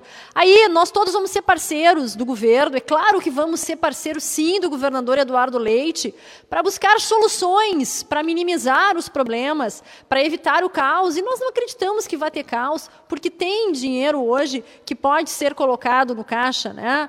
especialmente das privatizações. O que nós não podemos é onerar uma sociedade eh, que já não suporta mais, né, não cabe mais no seu bolso o tamanho do nosso Estado. Eu queria eh, eh, fazer uma, uma rodada aqui, vou pedir que vocês sejam sucintos, no sentido de dois minutinhos, para que a gente possa fazer duas rodadas. E o primeiro tema que eu vou colocar é o que está estampado hoje no jornal Valor Econômico, né, que diz o seguinte: inflação das famílias é mais alta do que índices oficiais. Como é que vocês estão enxergando que vai acontecer essa reposição salarial se nós tivermos aumento efetivo, e, e haverá, né, pela proposta do governo, aumento do custo de vida. A gente vai almoçar mais caro, vai jantar mais caro, vai tomar café da manhã mais caro, vai se deslocar né, entre municípios, enfim, de forma mais cara. E, e como é que vai ser feita essa reposição salarial se as nossas empresas estão sangrando sem oportunidade efetiva de poder dar mais aos seus funcionários? Funcionários esses que é mais de milhares, né, perderam o seu emprego formal. Então eu queria começar com o Giuseppe, uh, uh, fazer uma, uma, rodada aqui a partir da nossa telinha, né, uh, justamente nesse ponto, deputado Giuseppe. É, realmente, a situação financeira das empresas é caótica nesse momento. A gente está mais, como, como, tu mesmo mencionaste, Simone, no início, a gente está mais preocupado com em, as empresas não fecharem e manterem suas atividades do que com qualquer outra coisa. E isso vem no meio desse, desse processo todo, não tem como é, fazer, fazer fazer nada que não seja querer manter o seu negócio funcionando para evitar de perder empregos, evitar das pessoas é, se tornarem, ficarem desempregadas e agora a situação que a gente tem no estado, se eu não me engano, mais de 100 mil pessoas perderam emprego no Rio Grande do Sul, o número que eu, que eu vi 180. recentemente. Imagina, imagina, essas pessoas provavelmente devem estar é, se mantendo com o auxílio emergencial do governo federal, 600 reais acabar. por mês, que agora vai virar, que vai virar 300 e uma hora isso vai acabar. É, tem como é, a, gente, a gente fazer essa, toda essa alteração tributária profunda nesse momento é, com essas famílias sem empregos, com essas empresas com dificuldade financeira? Eu acredito sinceramente que não. E eu tenho assim, ó, é, eu falo aqui muito, muito honestamente, muito tranquilamente, eu acredito que uh, uma alteração tributária dessa natureza e dessa profundidade nos traz tantas incertezas, ainda mais num momento de grandiosa incerteza, que não existe como a gente prever o que vai acontecer. E eu tenho um medo muito grande que nós estejamos justamente botando a pá de cal no Rio Grande do Sul e destruindo de fato a nossa economia se tudo der errado. Não tem como fazer uma alteração tão grandiosa como essa nesse momento. Por isso que eu tenho esse receio genuíno, verdadeiro, é, de que o governo pode estar fazendo alguma coisa muito errada nesse ponto. É, então, assim, eu, todo, todo o meu receio possível nessa situação. Deputado Zanquim.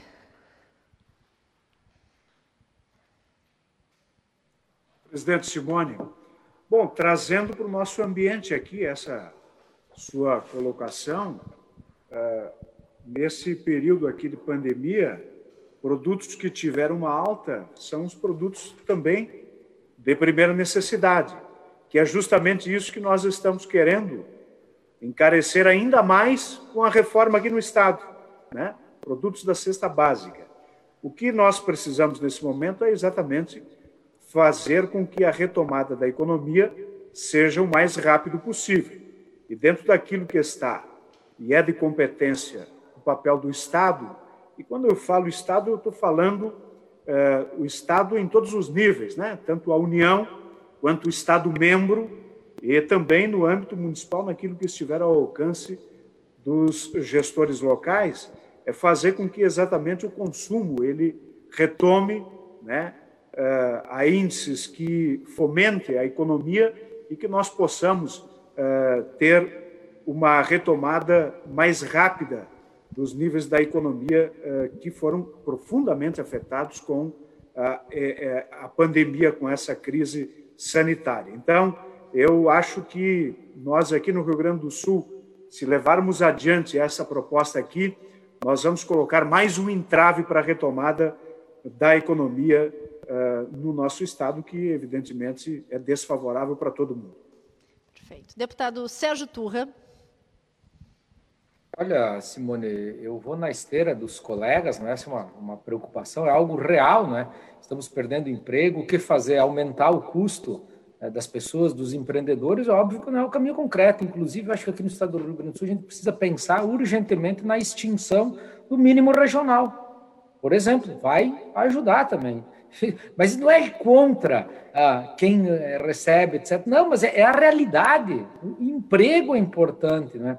é fundamental manter, garantir. Agora, se você sobrecarregar quem gera o emprego, é, é, fatalmente nós vamos desempregar a gente. Né? Então, onerando a vida do empreendedor, onerando os produtos básicos de consumo, isso está acontecendo e com a reforma a previsão é que isso aconteça clara e cristalinamente, nós estamos caminhando no, no, sentido inverso daquilo que deveria acontecer. Então, eu creio que o Estado deveria estar construindo esse tipo de, de reformas, né, de mudança de atitude para promover o desenvolvimento com coragem. Né? Muita gente tem receio de falar mínimo regional, meu Deus do céu.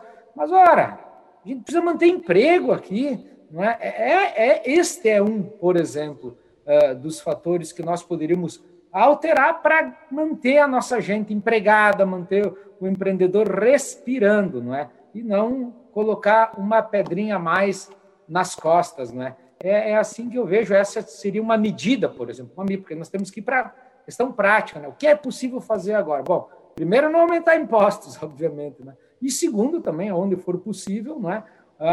Reorganizar uma situação que permita ao empreendedor manter o emprego, porque senão vai acontecer é diminuir o emprego, mas vamos ter mínimo regional. Isso não é correto, sinceramente. Deputado Mainardi.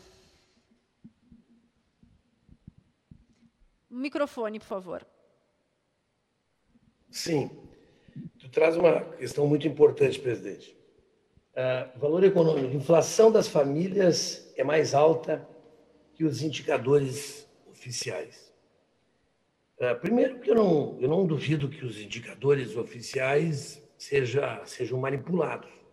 Acontece que os indicadores oficiais eles levam em consideração um conjunto de informações que permite, que leva a fazer com que a inflação ela seja menor do que o preço dos produtos que mantém as famílias. Eu te, posso dizer o seguinte: a, o jornal o Globo também na sua capa aqui traz a questão dos vilões da inflação. E nós vamos ver óleo de soja aqui no estado foi que cresceu é, 21% aqui em Porto Alegre. É, depois tu pega o arroz agulhinha, que é o que a gente mais consome, né, que teve um aumento de praticamente 18% aqui no estado. É, é, tu pega, é, por último aqui, vou, é, feijão preto, arroz, feijão, certo? E óleo, tá? O nosso feijão com arroz é tudo mais caro. Eu tenho uma discordância conceitual e de fundo com o Turra quando ele, por exemplo, propõe o fim do piso regional. Eu acho que o piso é fundamental. Volto a repetir o que eu disse antes. Eu já fui lojista. E a coisa melhor que tinha é quando aumentava o salário dos servidores, é, o salário mínimo.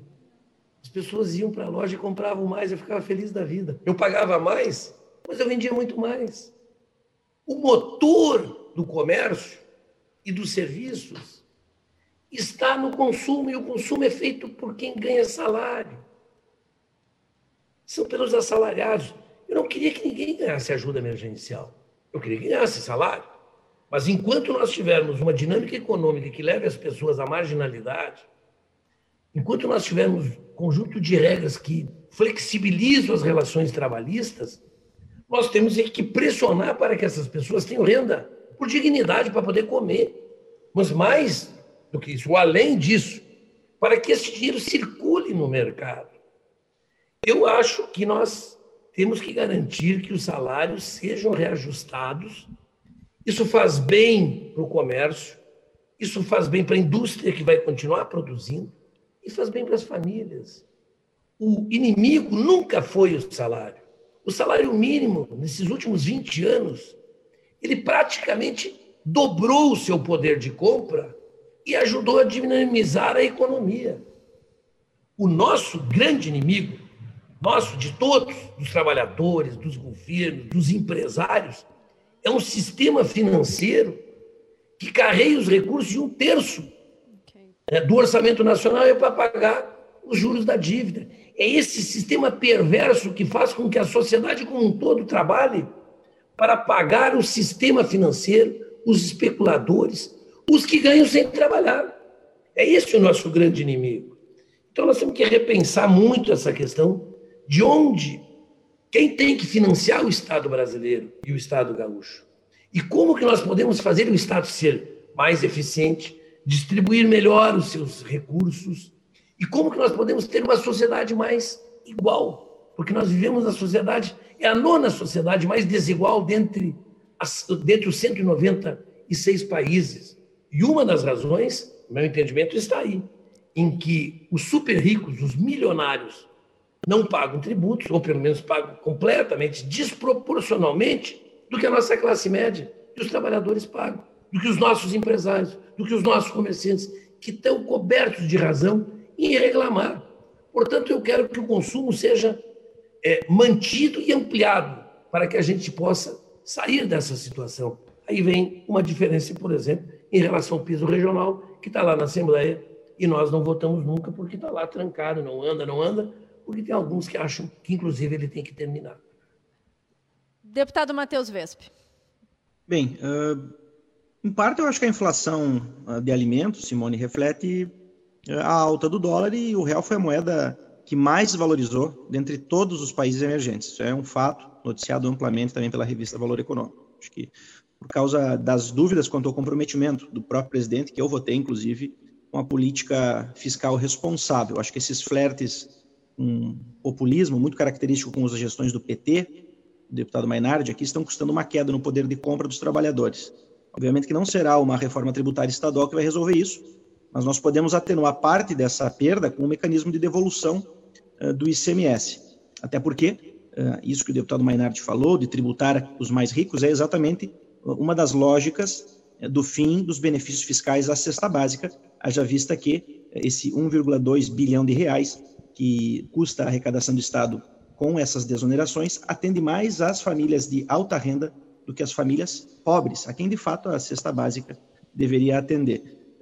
É claro que a reforma é complexa e precisamente produzir aí um, para não produzir um, um, impacto negativo no consumo das famílias, é que se prevê a devolução do ICMS em 2023, 500 milhões de reais de devolução estão sendo previstos aí para, se não estou enganado, 800 mil famílias para as mais pobres, não é? Então essa devolução vai reverter diretamente em poder de compra para os mais humildes, compensando, é claro, a inflação uh, dos alimentos. Até porque nós sabemos todos, quanto mais baixo o nível de renda, maior é a proporção de alimentos de outros gêneros de primeira necessidade no consumo. Mas eu quero aproveitar aqui, Simone, para dizer também dois outros pontos que me chamaram a atenção. Primeiro, fazer a defesa aqui do governo José Evo Sartori, uh, do meu caro deputado, uh, perdão, Vilmar Zanquim, porque afirmar que o governo José Evo Sartori gastou 11 uh, milhões de reais, enfim, de, que fez um aumento de gasto com, com o funcionalismo, é porque, obviamente, nós não tínhamos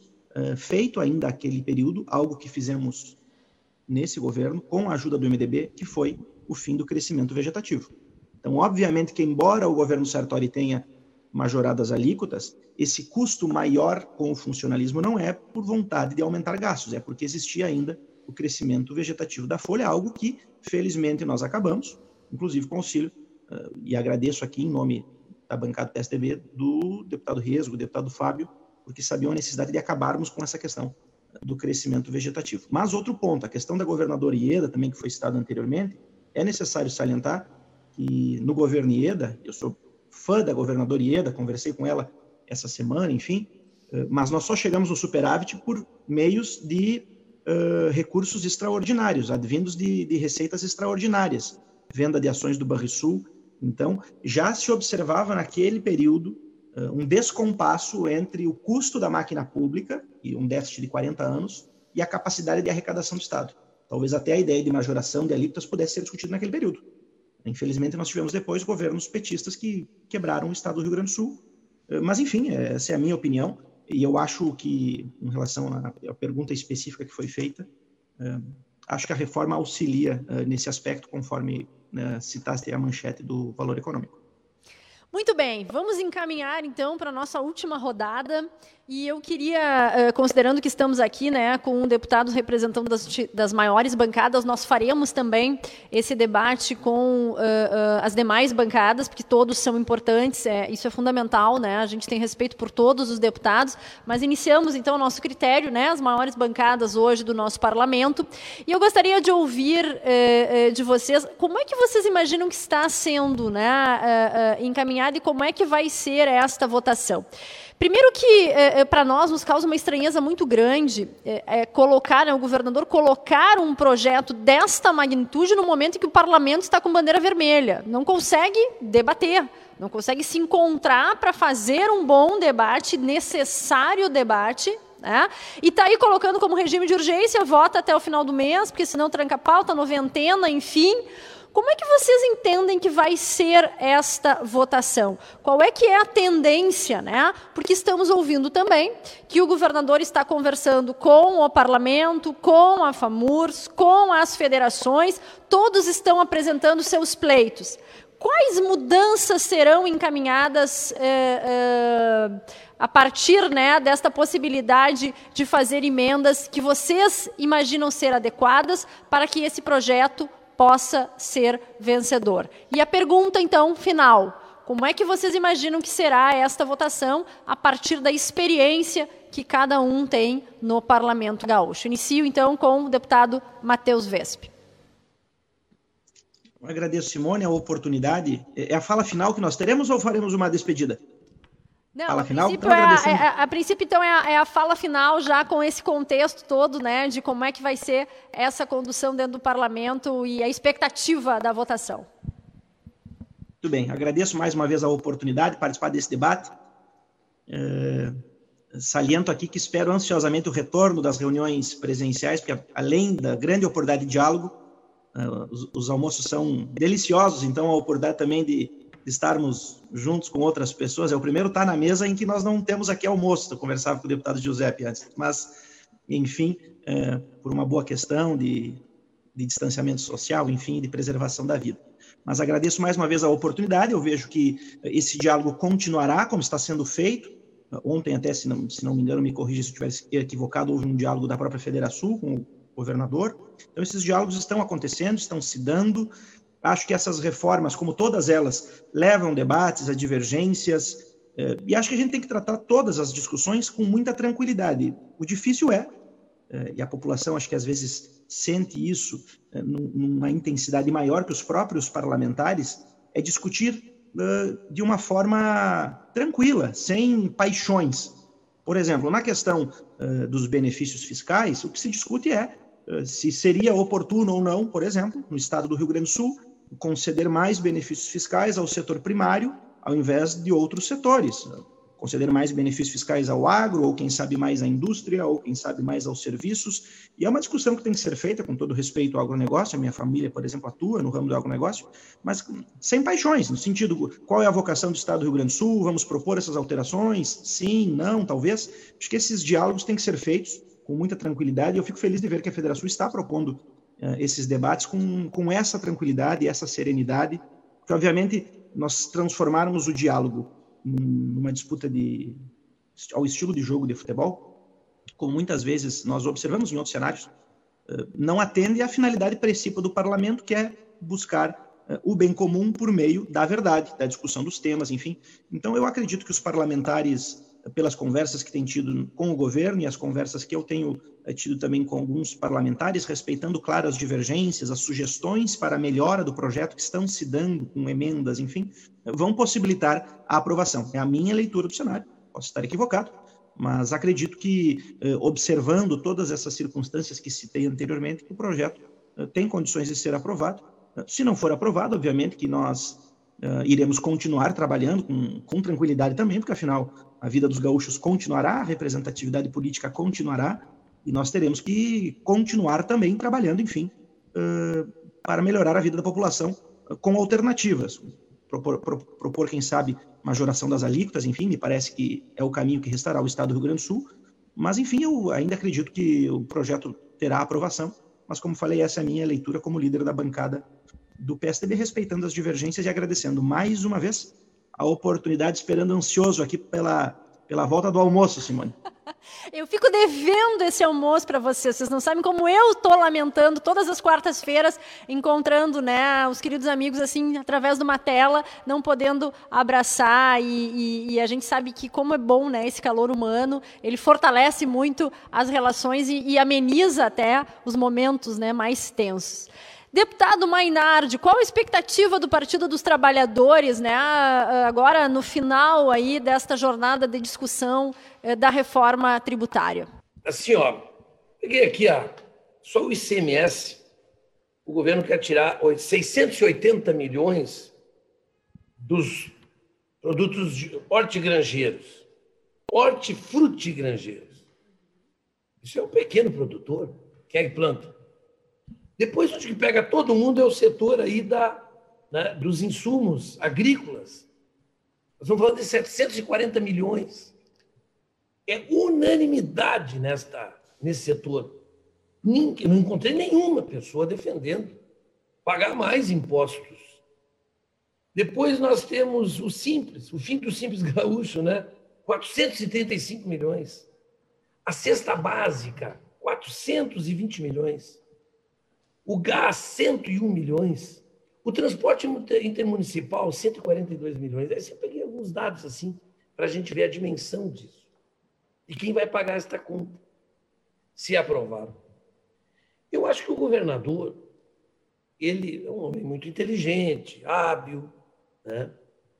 É, tem uma capacidade de convencimento muito grande, mas não vai levar, vai ser derrotado.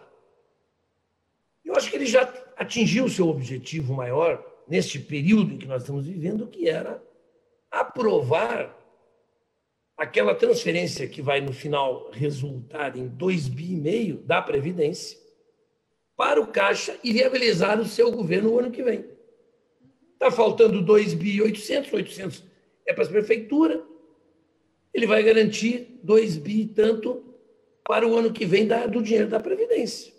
Embora toda a incoerência isso significa, né, completamente incoerente com aquilo que foi dito aqui de responsabilidade fiscal, responsabilidade tributária, responsabilidade previdenciária.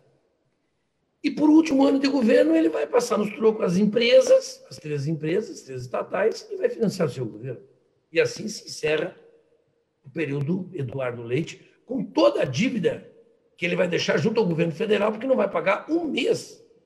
Nós estamos falando aí, sei lá, de 13, 14 bilhões a mais, que vai crescer a dívida, porque não vai pagar, repito, nem um mês dessa dívida, porque está pendurado, nunca mais se falou no regime de recuperação fiscal. Era, era, era o grande tema, não se falou mais. Porque, na verdade, aquilo ali era para não pagar a dívida. E a dívida continua crescendo. Pobre dos próximos governadores. Então, eu acho que o governador, sentindo isso, ele vai dizer o seguinte: olha, pessoal, tentei, a base não quer, Falei com os empresários, os empresários não querem, ninguém quer, não compreenderam direito, a ideia era boa, mas não compreenderam.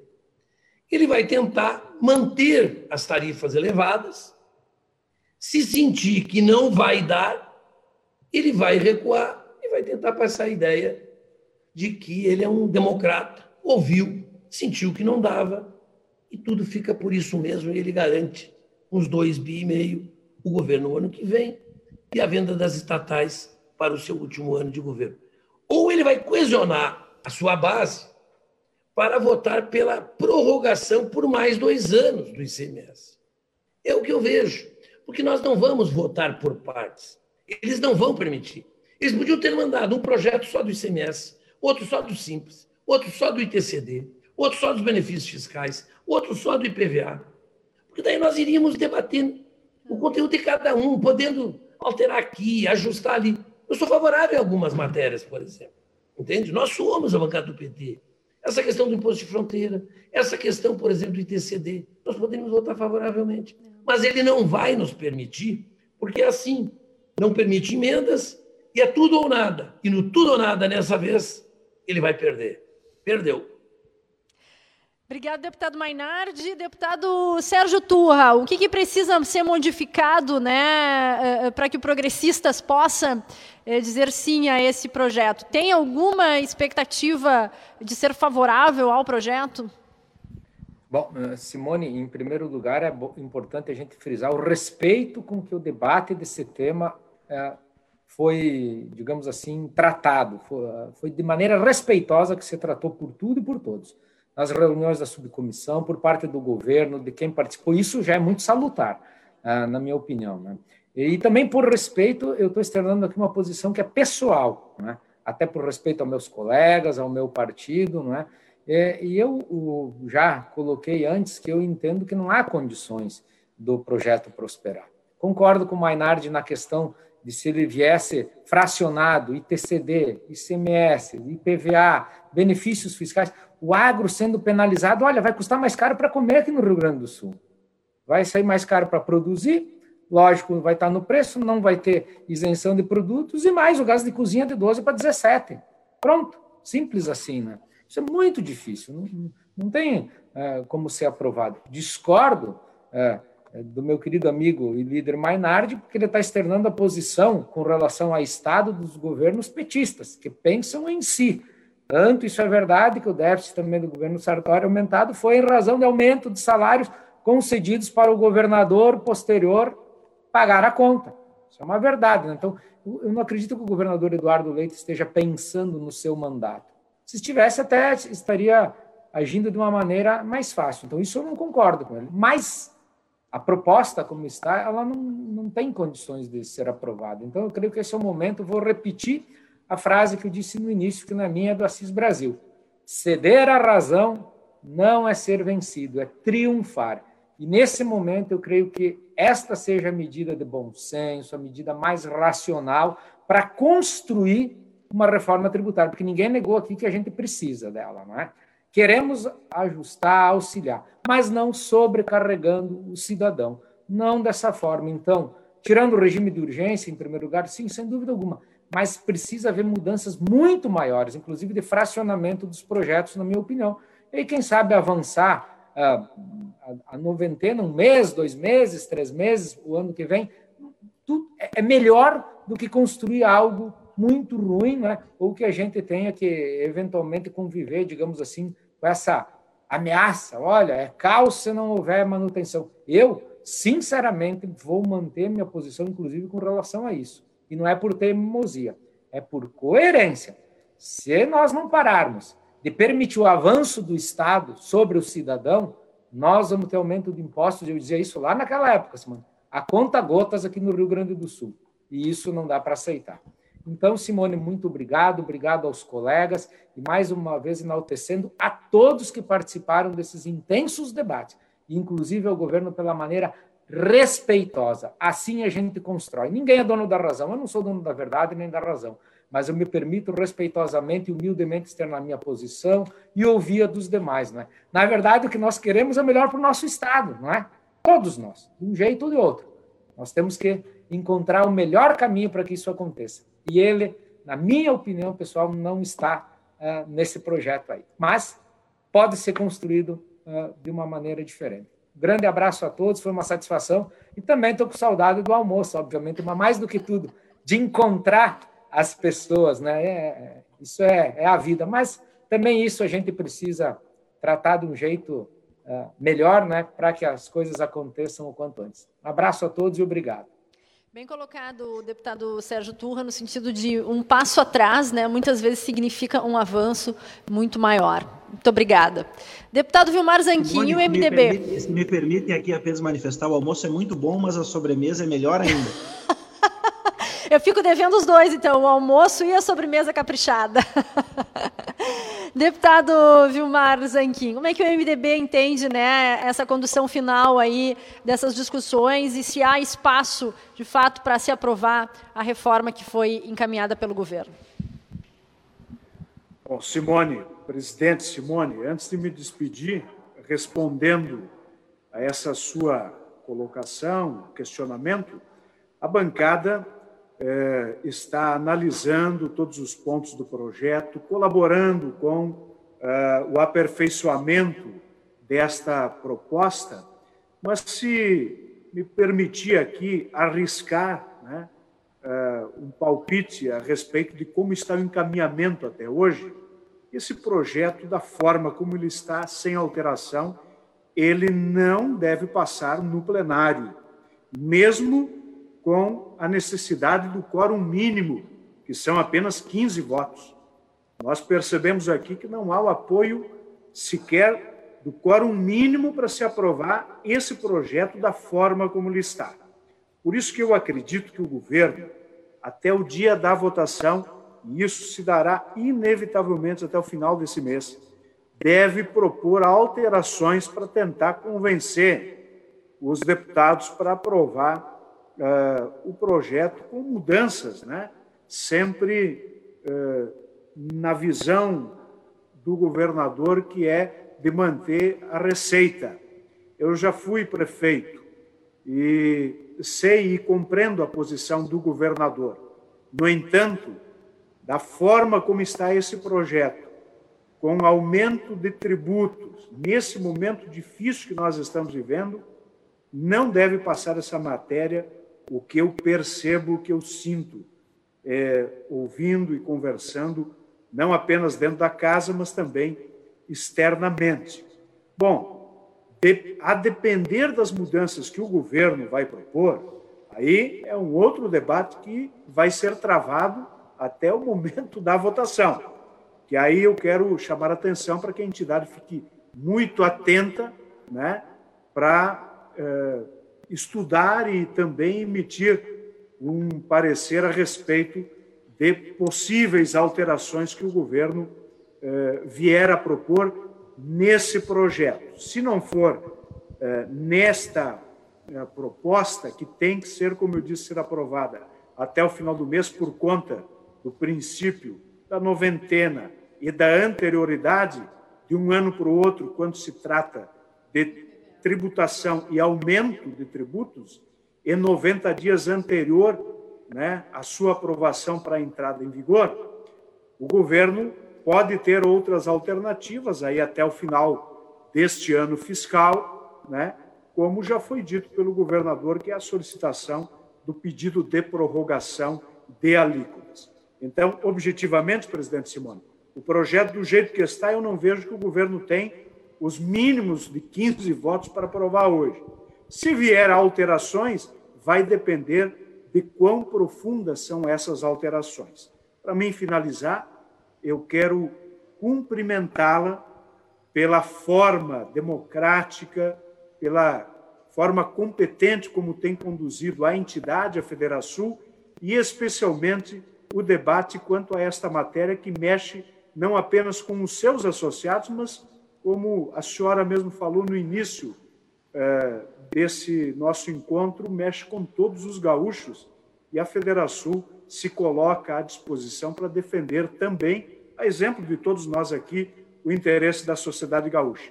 Parabenizo-a pela sensibilidade e pela competência na condução desse debate e desta entidade tão prestigiada no nosso Estado. Muito obrigado. Obrigado, muito obrigado, deputado Vilmar Zanquim. É, nós entendemos que o único projeto que de fato tem que ser votado esse ano é o do IPVA, porque aí a cobrança né, se dá uh, em janeiro. Mas os demais projetos, e é por isso a nossa insistência né, junto ao governo de tirar esse regime de urgência, porque se nós fizermos uma discussão janeiro, fevereiro, precisa de 90 dias para entrar em vigor. Então a gente poderia estar tá falando lá abril, maio, junho do próximo ano, entra em vigor, então, uh, uh, medidas que foram amplamente discutidas com o parlamento e com a sociedade. Deputado Giuseppe Resgo, assim, né, tu que fostes, que és né, o relator da subcomissão, uh, tu imaginas que, vai, que, que o parlamento receberá, então, algumas modificações por parte do executivo para que tenha essa possibilidade de aprovação desse projeto? Simone, eu, primeiro a gente, acho que é bom a gente uh, tratar desse ponto da subcomissão, né, é, a gente evitar, evitar uma confusão que às vezes acontece é, que a subcomissão se confundida com a relatoria do projeto em si. É, a relatoria da subcomissão não é a relatoria do projeto, então eu não sou o relator do projeto. É, então eu não posso eu uh, alterar alguma coisa no projeto ou emitir um parecer contrário a ele e assim. Sim, veio do executivo, né? É, como tem o regime de urgência, a, a, a, essa relatoria é da subcomissão. O regime de urgência passa uh, na frente de, de, tudo em 30 dias, inclusive a partir da semana que vem já tranca a pauta do plenário. É, só que, respondendo à tua pergunta, eu acredito que sim, é, é evidente que o Poder Executivo vai tentar trazer né, alguma emenda, alguma alteração, assim como uh, foi feita nos outros projetos do governo que tem debate. Isso é, isso é natural que aconteça, né? É, então, vai depender do que, que vai vir de alteração. É, ao meu ver, no, na minha linha de pensamento, é, não existe alteração que conserte o projeto, porque o objetivo principal do projeto está bem claro está posto e é reiterado pelo governo. O objetivo central deste projeto é aumentar a carga tributária para ela se tornar permanente nos níveis temporários de agora. Esse é o objetivo principal do projeto. O que tem ali de simplificação, modernização, de reforma tributária de fato, são coisas muito pequenas. É, é o, o, acessório, é o, é o pedacinho pequeno do projeto que é reforma tributária, só que o grande objetivo do governo é o aumento de arrecadação. Se vier alguma alteração do governo, é, provavelmente vai ser uma redução, é, vai ser uma, uma não usar redução, né? Uh, vai ser uma, um pedido menor de aumento de impostos se vier por parte do governo. Da minha parte, eu acredito que, que não dá para votar nem, nem que seja menor o pedido de aumento de impostos do governo. Se, em vez de 2,8 bi, que seja um bi de pedido de aumento de impostos que eles façam para o ano que vem. Eu acredito que o cerne do projeto em si é problemático. É, e de uma maneira que a gente possa debater de fato é, o que todo mundo aqui é a favor, a simplificação, a modernização, a melhoria do sistema de negócios, para a gente poder efetivamente falar de reforma tributária sem falar de ajuste fiscal, porque para mim é, é, de certa forma até é uma, uma misturança de assuntos, né? Falar ajuste fiscal e reforma tributária ao mesmo tempo não é a mesma coisa. Ajuste fiscal é na parte da, da despesa e da receita. Reforma tributária é desburocratização e simplificação. Quando se mistura tudo isso, aí gera uma confusão completa e deturpa completamente o debate e joga uma cortina de fumaça nos pontos principais principais. Então, eu acredito que, para encerrar minha, minha parte, é, da forma como está, certamente não vai ser aprovado, é, e com alterações, talvez também não seja aprovado, é, e da minha parte, pelo menos, eu acredito que uh, eu, eu não vou, não vou é, aceitar que só porque o governo pediu 2,8 bi a mais, eu vou dar um bi a mais, vou votar aumento de imposto. Eu não sou favorável ao aumento de imposto e não é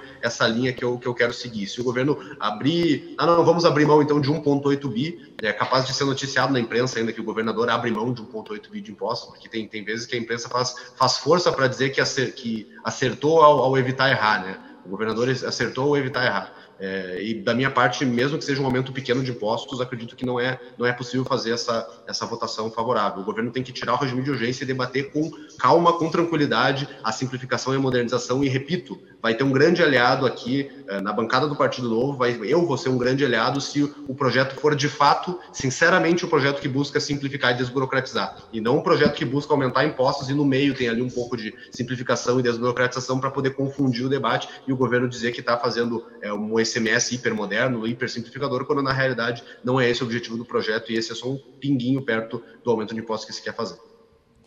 Muito bem. Nós também seremos muito parceiros, assim como fomos até aqui, né? Eu tenho dito 90% é, de pontos de convergência com o atual governo e 10% de divergência. Digo 10% porque é o que nós estamos discutindo agora, essa questão da reforma tributária. 10% porque dentro, né, os 100% de propostas, de encaminhamentos que já foram é, feitas, esse é o momento que a gente está divergindo do governador Eduardo Leite. Mas dizer é, é que nós estamos fazendo a nossa contagem de votos também, a gente tem feito esse acompanhamento. Hoje, 37 deputados já declararam declararam que são contrários ao projeto da forma que ele foi colocado, e 28 já disseram que são contrários a qualquer aumento de tributos. Então, vejam lá, a gente está na nossa continha aqui, entendendo que, de fato, uh, uh, retira o regime de urgência, discute, amplia né, todas essas possibilidades e a gente vai fazer uma construção é, é, muito melhor para toda a sociedade gaúcha. Queridos deputados, deputado José Resgo, deputado Matheus Vespe, deputado Luiz Luiz Carlos Mainardi, deputado Luiz Sérgio Turra, deputado uh, Vilmar Zanquim. Fico devendo o almoço para vocês. Se vocês estivessem aqui, eu daria um abraço bem apertado e entregaria um presente da Federação. Esse presente ele vai chegar até as mãos de vocês para a gente poder fazer um bom mate, ó, Toda vez que vocês estiverem mateando aí, né, agora é individual a cuia, mas vocês vão poder lembrar da Federação e do quanto nós somos gratos pelo trabalho de cada um. Independente né, de partido, independente de posição sobre projetos, a gente sempre discute no campo das ideias, mas efetivamente tem muito, muito respeito aos nossos parlamentares, aos nossos representantes eleitos pelo povo gaúcho. Então, muito obrigado a vocês por aceitarem estar conosco, muito obrigado a todos que nos acompanharam. Esse material vai estar disponível e próximo está na mesa, vamos seguir discutindo reforma tributária, porque é muito importante para todos nós. Uma boa tarde e muito obrigado pela companhia de todos. Boa tarde, obrigado.